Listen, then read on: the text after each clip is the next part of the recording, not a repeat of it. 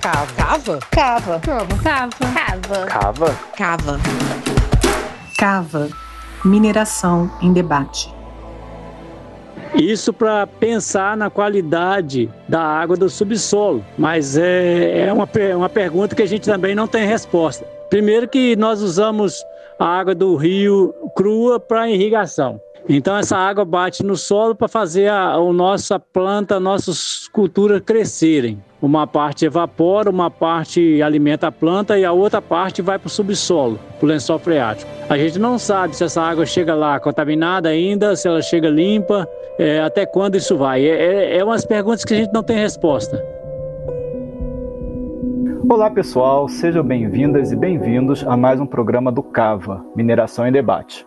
O CAVA é um programa produzido pelo Comitê Nacional em Defesa dos Territórios Frente à Mineração, pela Rede Pesquisa Rio Doce e pelo Grupo Terra, da UFJF, para promover um debate crítico sobre o modelo mineral brasileiro e compartilhar as experiências das comunidades atingidas pela mineração no país. Meu nome é Bruno Milanês, sou professor da Universidade Federal de Juiz de Fora, coordenador do Grupo Poemas e membro do comitê.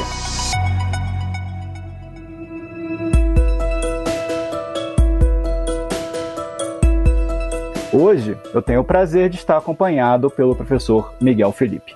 Oi, pessoal. Meu nome é Miguel. Também sou professor da FJF. É muito bom estar aqui com vocês para a gente debater um pouco sobre mineração e água. Se por um lado a água serve para as pessoas beberem, tomarem banho, tirar seu sustento dos rios e da terra, por outro ela também é usada para extração, beneficiamento e escoamento do minério.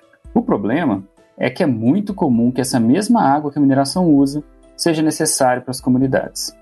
Nesses casos, temos conflitos. Segundo a Comissão Pastoral da Terra, nos últimos 10 anos, as mineradoras foram responsáveis por mais de 40% dos conflitos pela água no Brasil. Este é um percentual maior do que o das hidrelétricas e da agropecuária.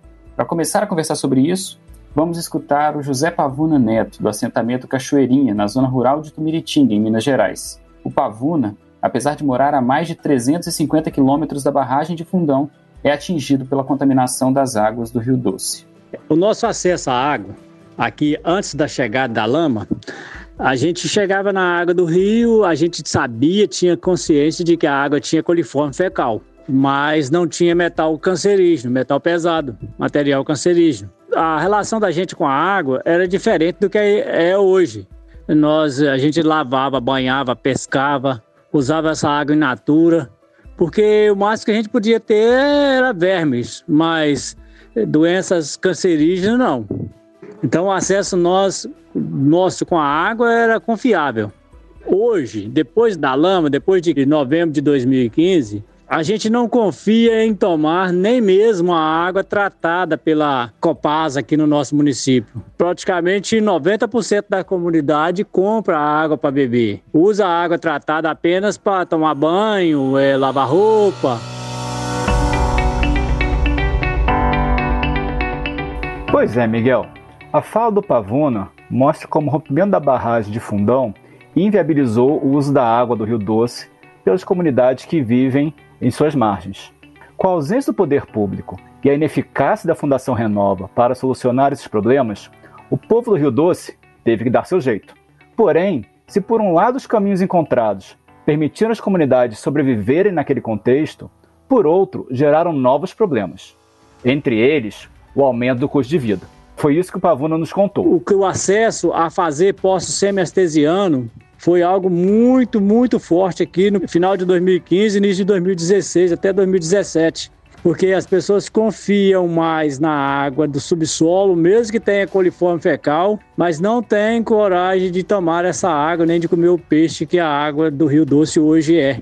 Ela está cristalina, mas ela tem metal pesado demais. Então, o medo, a insegurança com relação à água, mesmo tratada, aumentou muito. É, Existem algumas pessoas que têm alguma alergia ao, ao, índice de cloro, porque a Copasa passou a dosar mais forte o cloro, e com isso causa alguma coceira, tipo uma, uma irritação na pele, principalmente as pessoas que têm alguma deficiência no cabelo, algum mineral, né? Então é, causa esse tipo de dano na pele e na, na, no couro cabeludo. Isso tem sido nítido aqui na nossa comunidade. Muita reclamação sobre isso. E quem ingere, às vezes, tem diarreia, tem vômito, porque o cloro ele está em excesso. A água está com um índice de cloro muito forte.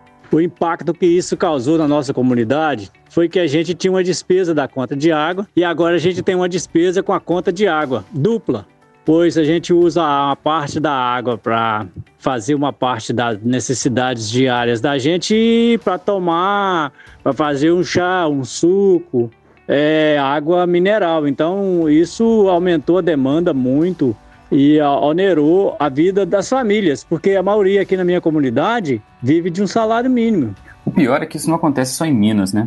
Na Amazônia, onde as comunidades tradicionais têm uma relação fortíssima com os rios, a situação também é muito dramática. Voltamos a ouvir a Sandra Morim, que esteve conosco no programa passado. Ela fala do território quilombola Sítio São João, em Barcarena, no Pará. A mineração ela chega, promete trabalho para um, para outro, mas isso é um trabalho de dois, seis, um ano, e depois a pessoa fica à mercê, sem trabalho, sem nada, na miséria. E fora a poluição, o nosso rio Murucupi, que é um rio que passa dentro dos cinco territórios, ele está poluído, está morto, com metais pesados. E a pobreza é tão grande aqui que muitos dos nossos, da, da nossa comunidade pesca e come do peixe e toma da água do rio. Em 2018 foi feito uma colhida de cabelo e sangue para fazer o teste. E eu tenho, vou mandar, eu tenho o resultado do exame com alto teor de metais pesados no organismo. Então, a gente vive o caos na mineração. A mineração, ela traz progresso, mas também deixa as mazelas, deixa a doença.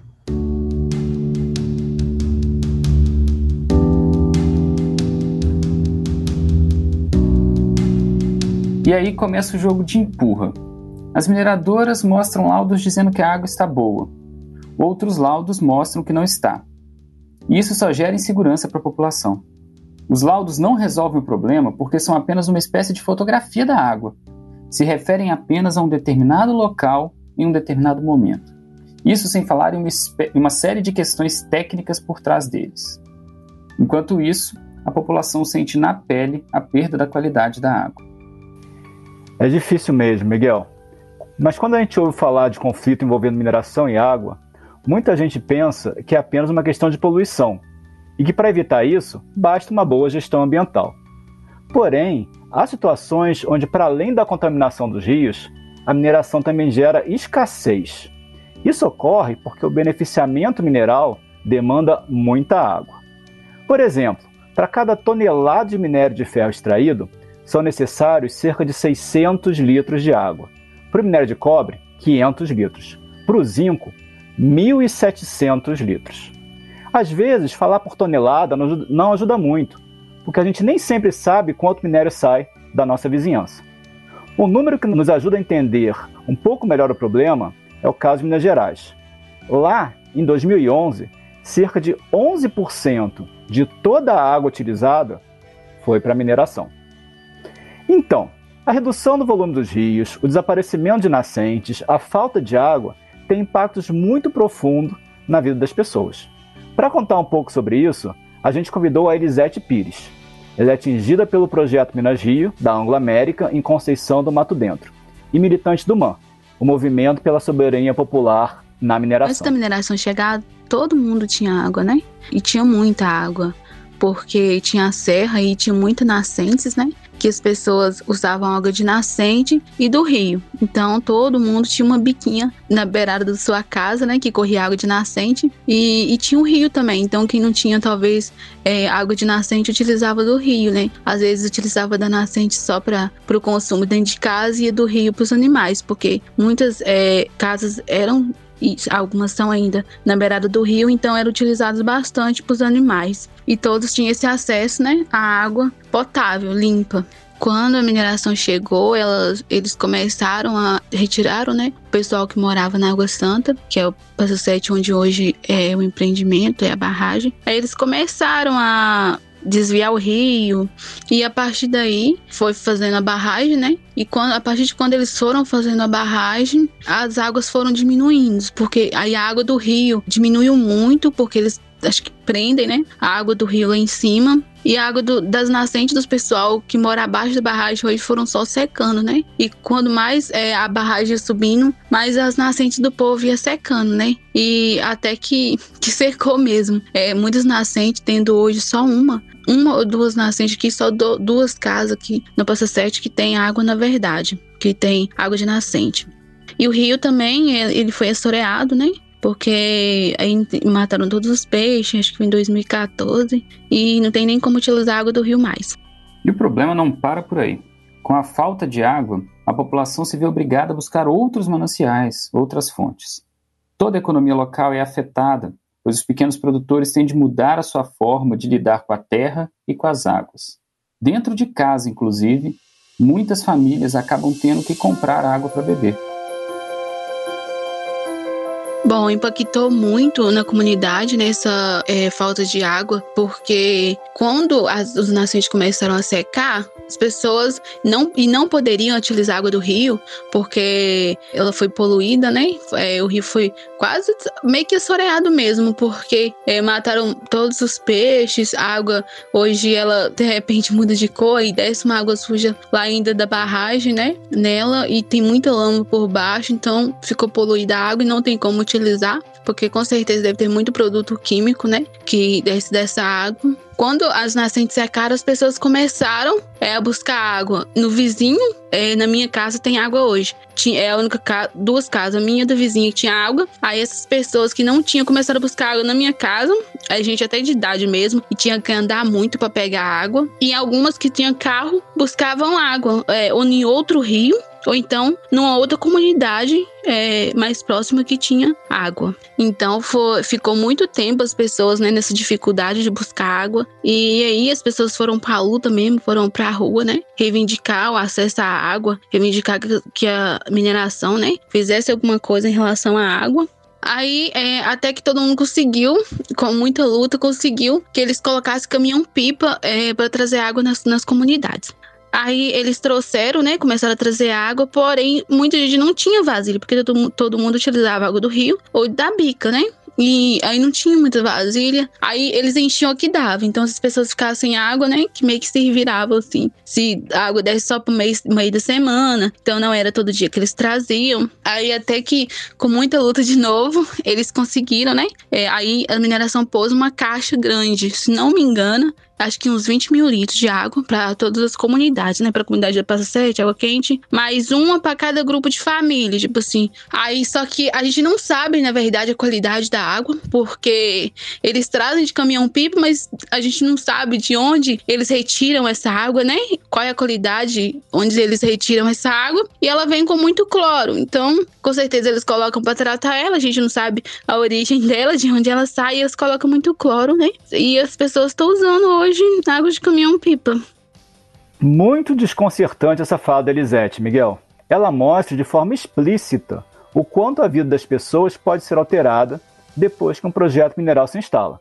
Os depoimentos dela, do Pavuna e da Sandra explicam algumas das formas como a mineração impacta negativamente o acesso à água, seja por meio de desastres, seja pelo seu simples funcionamento. Essa é uma discussão muito profunda e a gente vai precisar retornar a ela no futuro.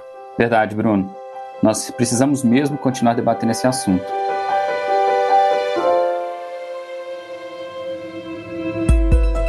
Bom, pessoal, esse foi mais um Cava e obrigado pela companhia de vocês. Vamos voltar com mais debates sobre mineração e sempre trazendo a contribuição e experiências das comunidades atingidas. O Cava pode ser encontrado no site do comitê, nos aplicativos de celular e circulando no WhatsApp. Até mais!